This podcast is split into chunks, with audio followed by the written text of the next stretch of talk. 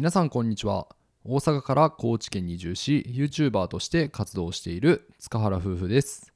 この番組では田舎で暮らす私たちの日常や夫婦の幸せをテーマに楽しくお届けしております。よろしくお願いします。はい、えー、今回はですね、えっと、ダイエットをテーマにお送りさせていただきます。もう夫婦ともにですねもう田舎に移住してから着々とお腹周りが成長してきている松川夫婦なんですけどもいやもうねお腹の存在感が本当に増してきてうん。もう高知の米がうますぎるんですよね。でお米美味しい地域ってもう同時に日本酒もうまかったりするんですよね。でもうこのワンツーがもう僕らのお腹に大ダメージを与えてるんですけどもうん。まあ、あの金曜日に動画でも上げさせてもらったんですけども、まあ、これを機に夫婦でダイエットしようかというところで、えー、1ヶ月間ダイエットをすることを決めました。で詳しくは動画見てもらえばありがたいんですけどもでどうせやるにあたって、まあ、今回はちゃんと調べてやりたいなと思っていろいろ調べました。っていうのも僕前回、えー、っと社会人12年目ぐらい今からもう78年前ぐらいにダイエットしたんですけども、まあ、その時はねもう食べなきゃいいと思って。もうほぼ食べない生活をしてたんですけどもそしたらもうなんか意識も朦朧となってなんかもう倦怠感もありましたしでかつなんかちょっと髪の毛も薄なったような気するんですよね。だからさすがにそういうダイエットは今回はしたくないなと思ってまあ、健康的にね運動もしながら食事もちゃんとバランスよくとっていけるようにしたいなと思って。でまあネットとかあとはインスタでたくさんの方にいろいろ教えてもらったりね勉強させてもらったんですけどもうん。でその中でもう結局のところもう糖質を日本人は取りすぎやから減らしてバランスよく取れば痩せるよっていう一番シンプルな方法に結論たどり着きました。いやもうこれが結局痩せる一番近道なんだよなと思ったので。はい。でそもそも僕自身糖質ってなんで太るんかそういうメカニズム自体が分かってなかったんで今日軽く紹介すると、えー、糖質って主に炭水化物、まあ、米とかパンうどんとかに含まれてるのはなんとなく僕も分かってたんですけども。で摂取したらそっから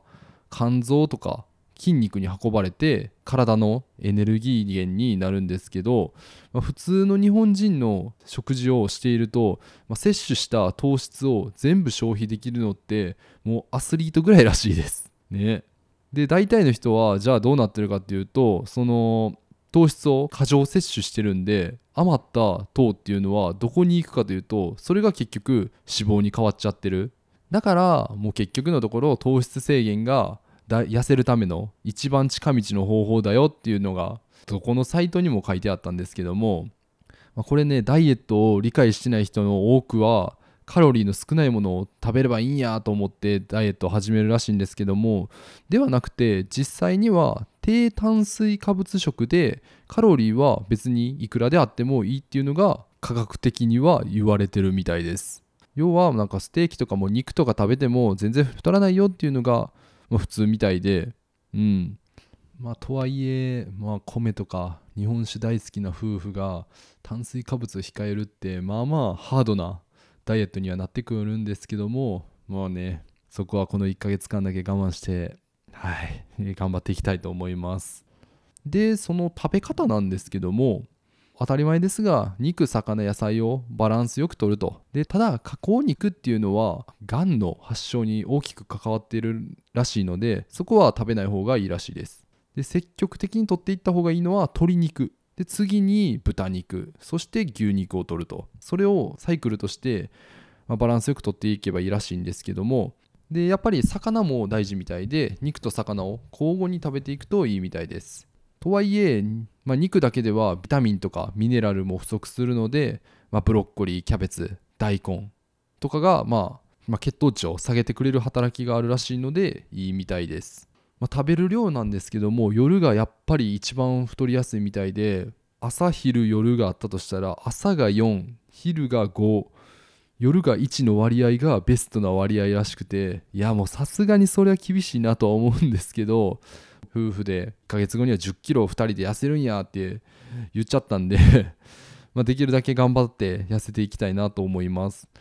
あとまあもちろんね運動もしていかないとダメなので田舎町をちょっとジョギングしたりとかして、まあ、ちょっとダイエットに挑戦したいなと思います、まあ、もしよければリスナーの方々も夏迎える前に、まあ、僕らと一緒にこの1ヶ月間、まあ、ダイエットしていきましょうというお誘いなんですけども。はい。というところで今日は、えーっと短い回にはなったんですけどもダイエットについて、えーお話しさせていただきました。まあどうなるかわからないですけども1ヶ月後また結果の動画が上がると思うので楽しみにしておいてください。それでは皆さんまたお会いしましょう。バイバーイ。